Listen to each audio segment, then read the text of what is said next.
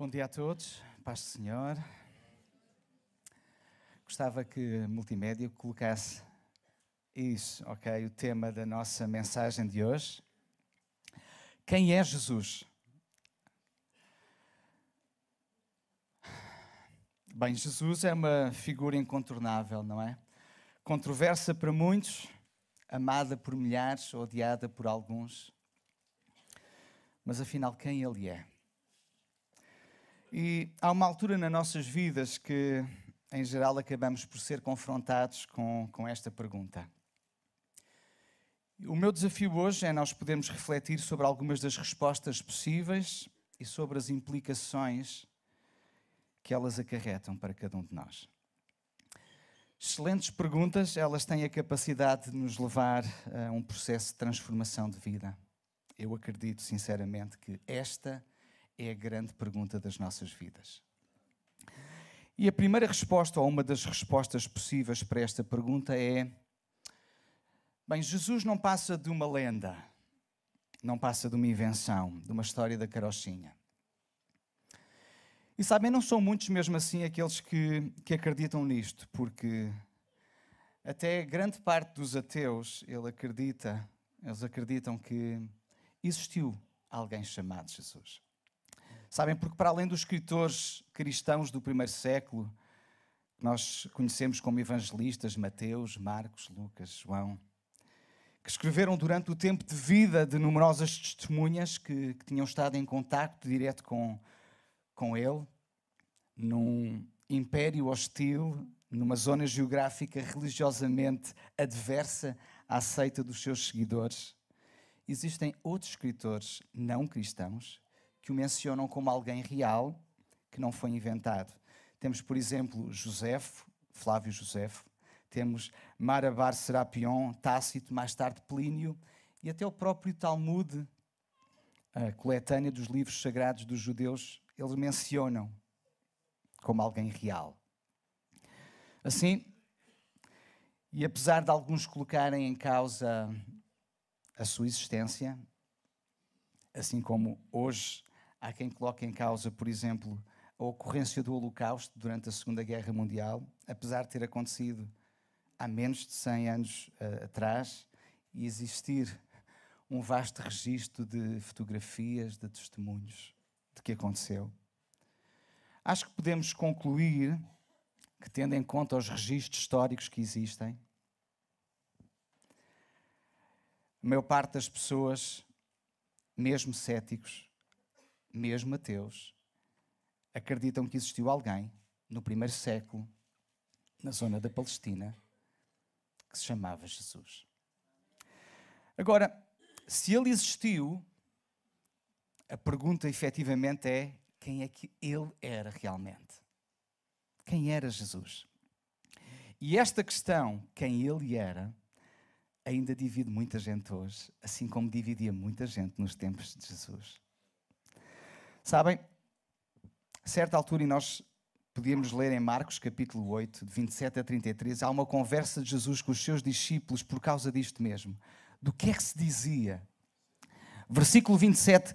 Saiu Jesus e os seus discípulos para as aldeias de Cesareia de Filipe e no caminho perguntou aos seus discípulos, dizendo: Quem dizem os homens que eu sou? Quem dizem os homens que eu sou? E sabem, as multidões que seguiam Jesus ainda se debatiam com esta pergunta: quem ele era? Marcos 1, 27 dizia: Todos se admiraram a ponto de perguntarem entre si, dizendo: Que é isto? Que nova doutrina é esta?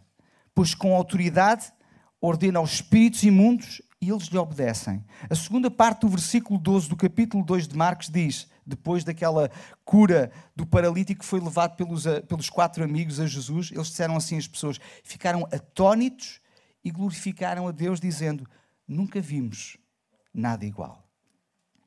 Os líderes religiosos, eles estavam irritados com Jesus. Marcos 2,7 diz: Porque diz assim este blasfémias: Quem pode perdoar pecados senão Deus? Marcos 3,6 dizia: Então os fariseus saíram e começaram a conspirar com os herodianos contra Jesus sobre como poderiam matá-lo. E Marcos 3,22 diz, por exemplo: E os escribas que tinham descido de Jerusalém diziam: Tem Belzebu, e pelo príncipe dos demónios expulsa os demónios. Mas sabem, a sua própria família considerava-o demasiado fanático. Marcos 3, 21 diz assim: Quando os seus familiares ouviram falar disso, saíram para trazê-lo à força, porque diziam: Ele está fora de si. E os próprios discípulos estavam intrigados. Marcos 4, 41 diz: E sentiram um grande temor. E diziam uns aos outros: Mas quem é este? que até o vento e o mar lhe obedecem. Marcos 6,52, quando Jesus os encontra por cima do mar, eles diziam, não, pois não tinham compreendido o milagre dos pães que tinha acontecido antes. Antes o seu coração, o coração dos discípulos, estava endurecido. E sabem, até aquele momento escrito no Evangelho de 2 São Marcos, capítulo 8, poucos pareciam conhecer quem ele era. Realmente. Sabem, o pai sabia quem ele era. Marcos 1,11 diz: Tu és o meu filho amado, em quem me comprasse. Sabem, os demónios sabiam quem ele era. Porque diz Marcos 1,24 dizendo: Ah, que temos contigo, Jesus Nazareno, vieste destruir-nos? Bem sabemos quem és, o Santo de Deus. Marcos 1,34 dizia: Expulsou muitos demónios, porém não os deixava falar aos demónios, porque o conheciam. Sabem, apesar de Deus e os demónios saberem até aquele momento, a maior parte das pessoas parecia que a sua identidade estava escondida ainda. O único título que os discípulos até aquele momento usavam para com ele era de mestre. Agora Jesus começava a aproximar-se da cruz e revela-se de uma forma mais aberta aos seus discípulos. Interessante. Ele está a dirigir-se para Cesareia de Filipe, um lugar cheio de ídolos, um lugar cheio de falsos deuses. E nesse processo, nesse caminho, ele faz esta pergunta: Quem dizem os homens que eu sou? E então os discípulos começaram a dar as percepções que as pessoas, que a multidão tinha sobre Jesus. E nós lemos, era João Batista, não é? Uma das hipóteses que as pessoas diziam. Bem, uns dizem que tu és João Batista. Sabem, Herodes tinha remorsos daquilo que tinha feito. Okay? Ele ainda não se tinha perdoado ele próprio sobre o que tinha feito e tinha remorsos sobre isso. E pensava efetivamente que Jesus seria João Batista ressuscitado.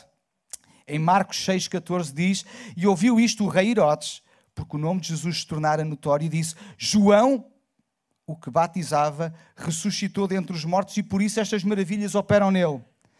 E tal como ele, Herodes, havia muita gente do povo que acabou de se apegar à paranoia de Herodes e acreditar que Jesus poderia ser João Batista, ressuscitado.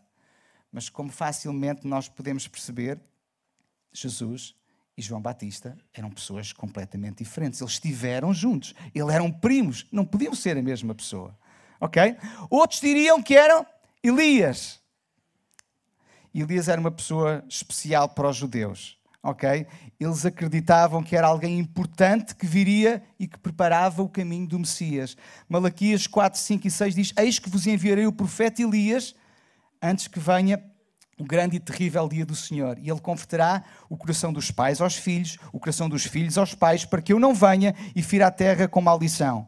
E esta crença da vinda de Elias estava tão enraizada na cultura judaica, até aos nossos dias, que nas celebrações da Páscoa é reservada uma cadeira vazia para Elias, na expectativa dele um dia regressar para anunciar a vinda do Messias.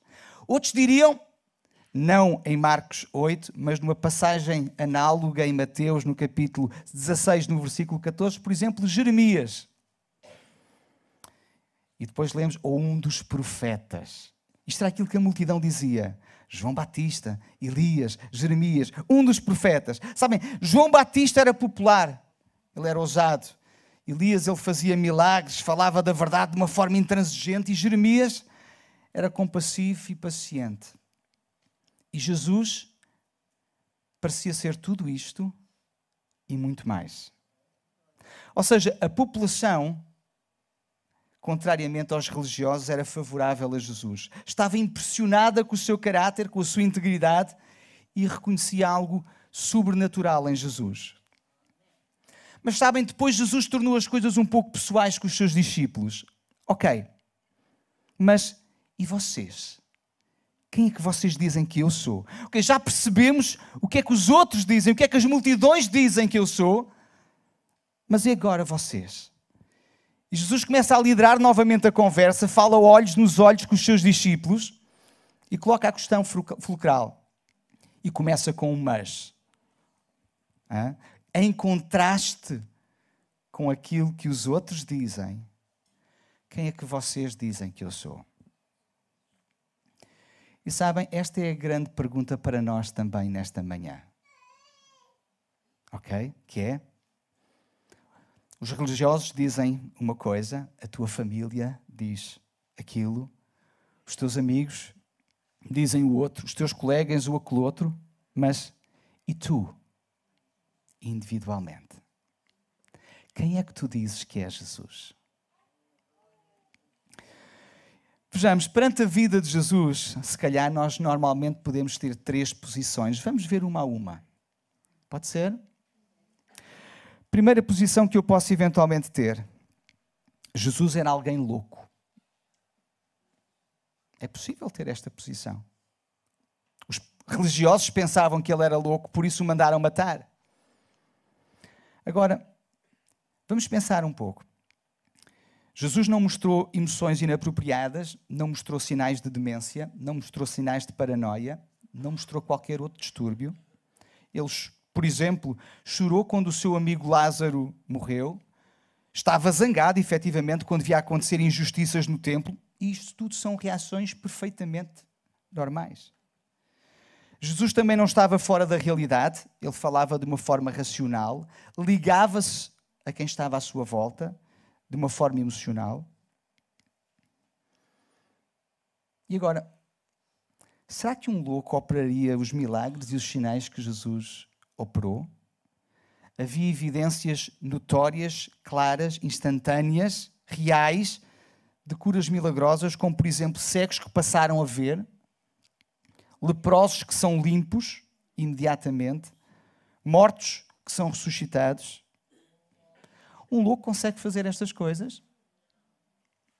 Agora, se ele não, não é louco, um grande número de pessoas, incluindo ateus, muçulmanos, hindus e até alguns que se dizem cristãos, eles pensam que ele era um homem bom.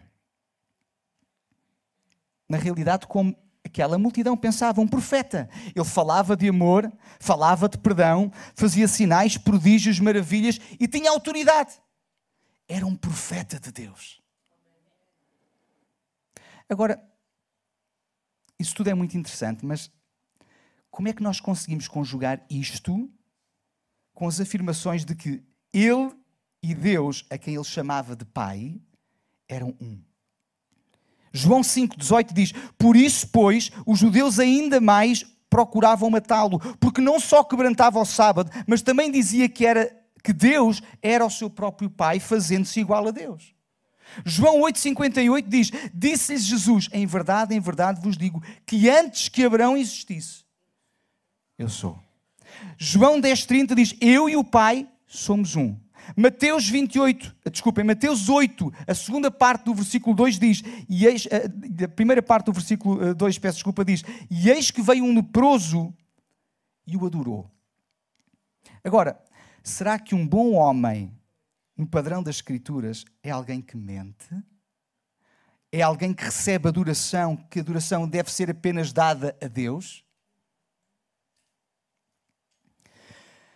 Bem, se calhar a única alternativa parece ser aceitar que Ele é quem Ele disse ser, o Filho de Deus, o Cristo, como também Pedro confessou naquela passagem, que veio para os seus, mas que os seus o rejeitaram. E como diz no, no versículo 12 do capítulo 1 de João, mas a todos quantos o receberam, deu-lhes o poder de serem feitos filhos de Deus aos que creem no seu nome.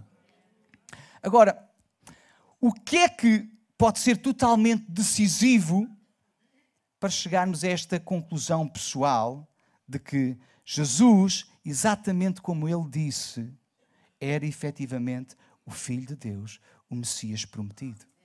O que é que é que, que nos pode dar esta certeza e esta segurança? Aquilo que nos pode dar esta certeza e esta segurança é a sua ressurreição.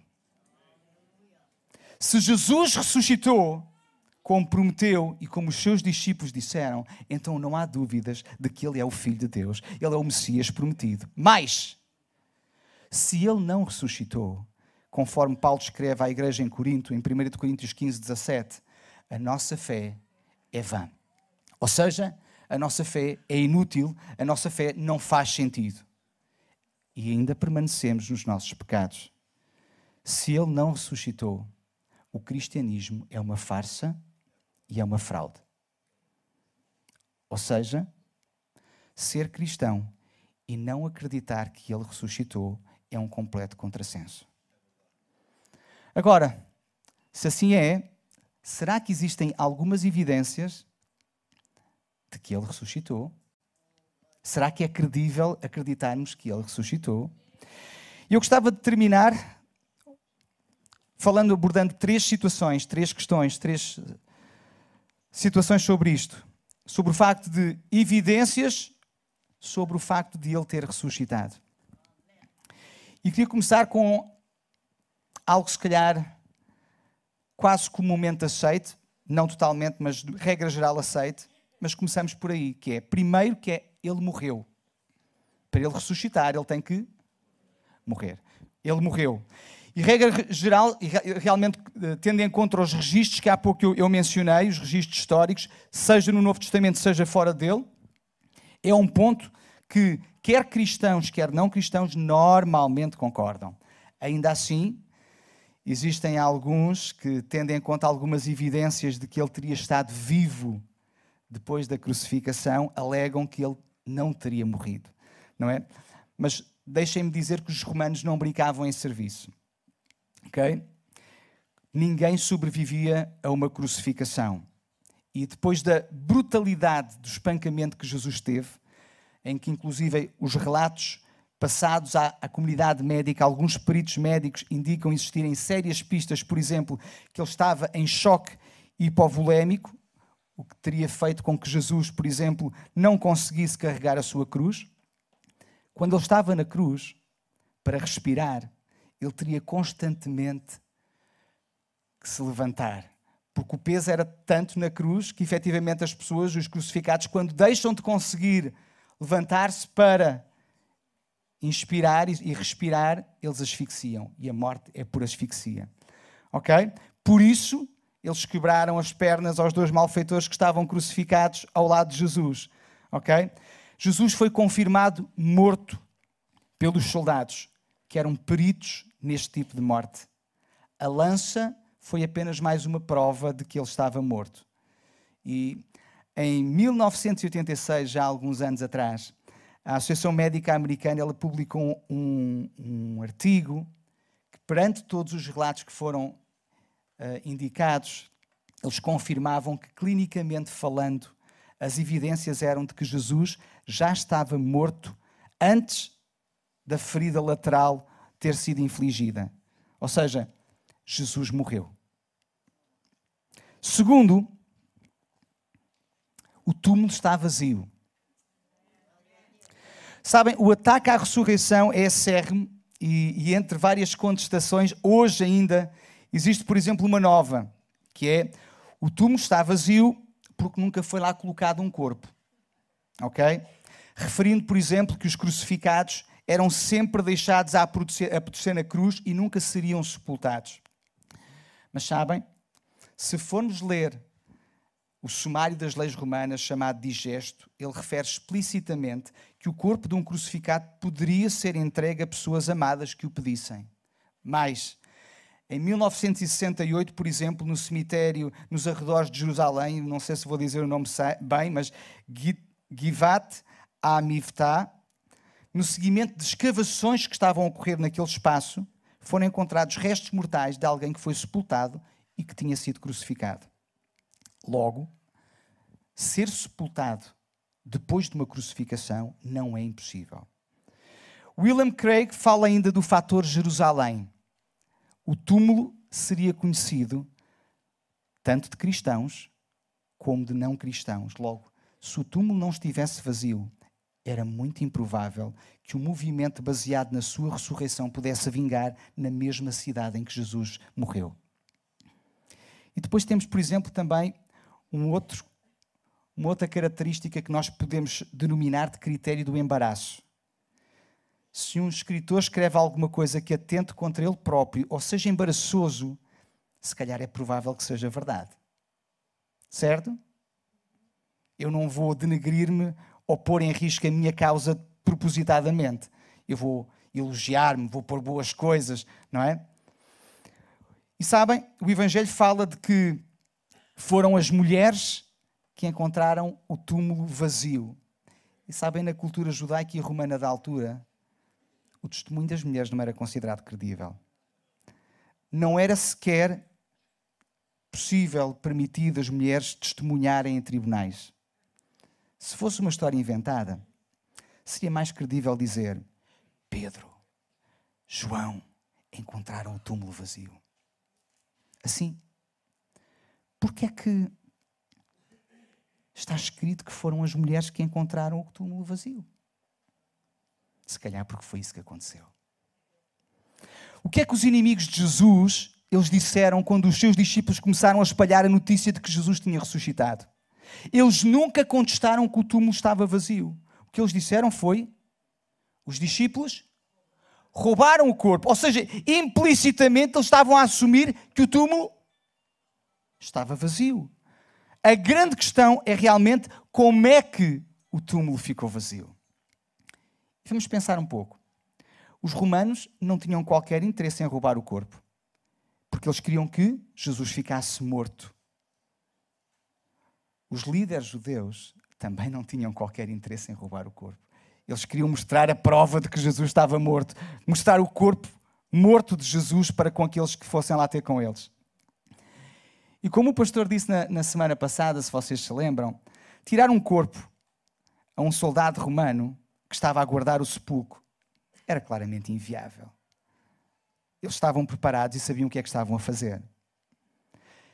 Quanto aos discípulos, será que é realmente expectável, admissível, provável que aqueles que fugiram e se esconderam, que não se queriam identificar com ele para não correrem o risco de morrerem, poderem roubar o seu corpo? Parece que eles não tinham efetivamente motivos, meios ou oportunidade disso acontecer. Assim, a meu ver, a melhor explicação para um túmulo vazio é de que Jesus ressuscitou fisicamente dos mortos, como está escrito. Mas ainda há uma terceira coisa, um terceiro fator que eu queria abordar ainda, que são as testemunhas, para corroborar toda esta situação.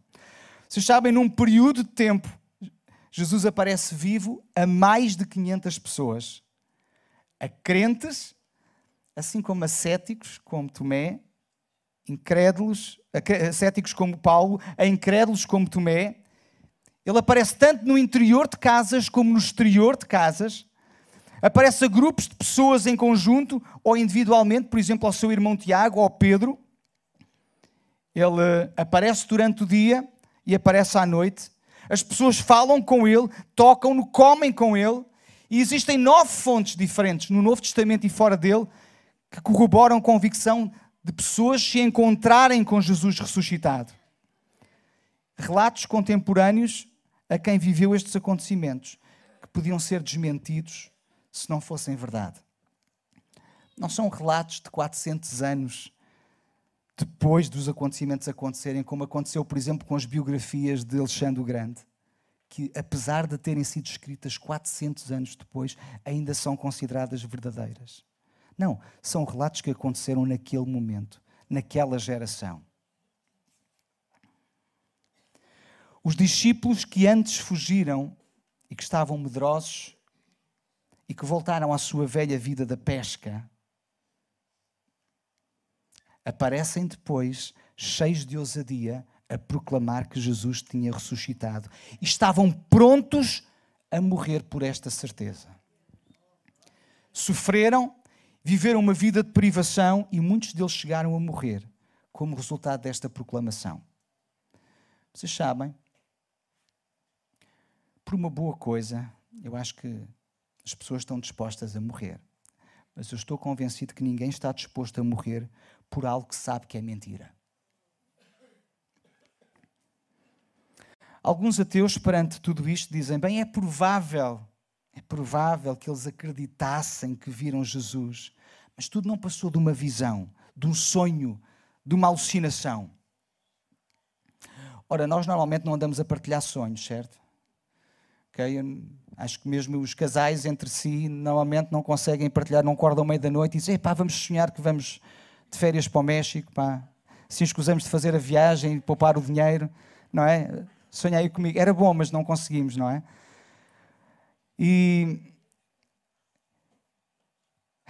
relativamente a uma alucinação, peritos são da opinião de que mais de 500 pessoas em simultâneo, como nós lemos em 1 Coríntios 15, 6, partilharem uma, uma alucinação idêntica a acontecer no mesmo espaço, é se calhar, na, na opinião de alguns peritos, um milagre até se calhar maior do que a própria ressurreição.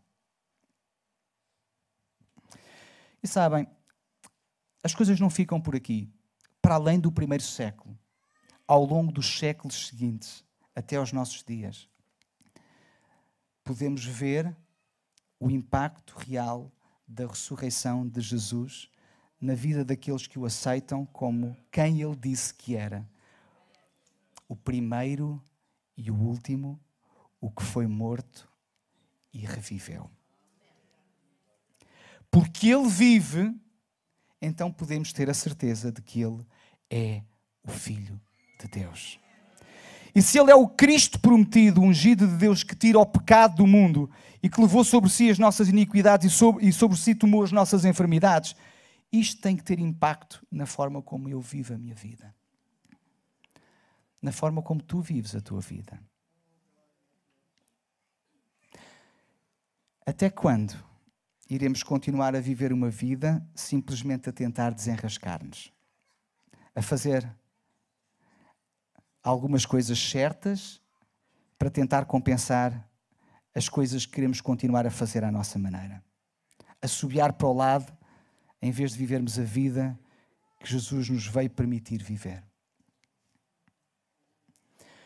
Sabem o que inspirou de facto os discípulos a mudarem o seu mundo de pernas para o ar?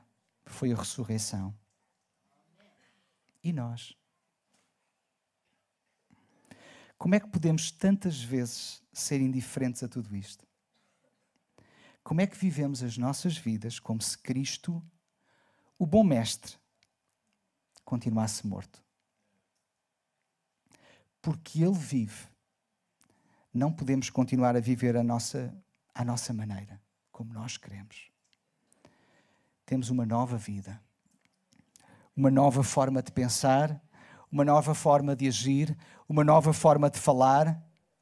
Se a minha vida continua autocentrada em mim mesmo, até posso vir semanalmente à igreja, mas eu ainda não encontrei o Cristo ressuscitado. Não acredito verdadeiramente na sua ressurreição.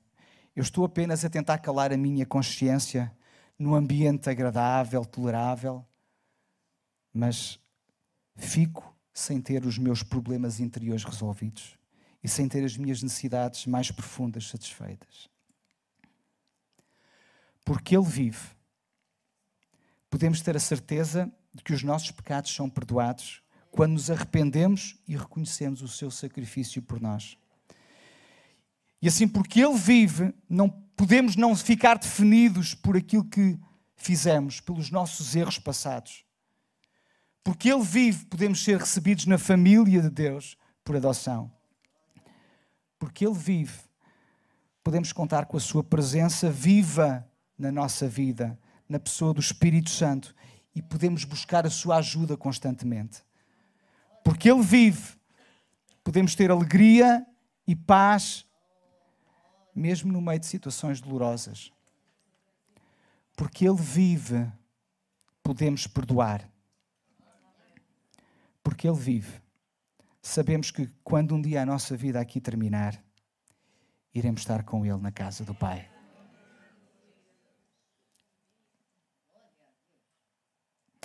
Enquanto eu pedi ao Tiago para subir, vamos fechar os nossos olhos durante uns instantes. Pode ser? Falar com o Pai. Depois de tudo quanto ouvimos. Se de facto Ele vive, que impacto é que a Sua ressurreição tem na minha vida e na tua vida hoje, nesta manhã?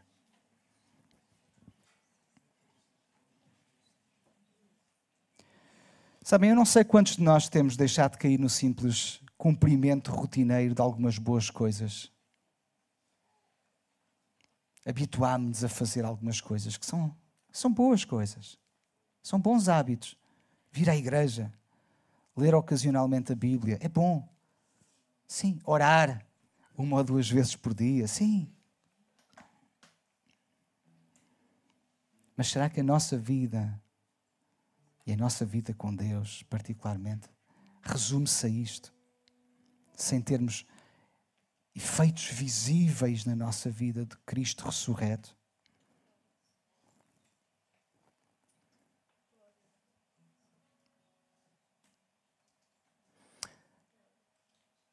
Se chegarmos à conclusão que, que assim é, se tivermos a coragem de pensar e de admitir que se calhar no meio do processo, acabamos por cair na rotina. Esta manhã pode ser marcante na nossa vida. As coisas podem mudar.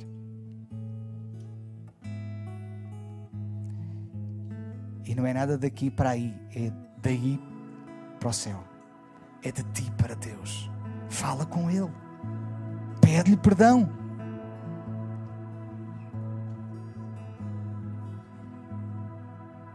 Pede perdão por teres deixado passar o tempo, por teres te restringido a uma, a uma agenda apenas, em vez de o teres deixado transformar a tua vida realmente como Ele quer. Reconcilia-te com Ele. Passa a viver a vida que Ele tem para ti. Compromete-te verdadeiramente com Ele. Assuma um compromisso com Ele.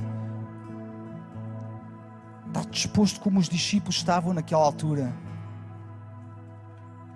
até se necessário for morrerem por, por aquilo em que eles acreditavam, por aquilo que eles sabiam, que tinham consciência, que era verdade. Compromete-te a fazer as coisas à maneira dele e não à tua. Esta é a manhã que pode ter impacto na minha e na tua vida.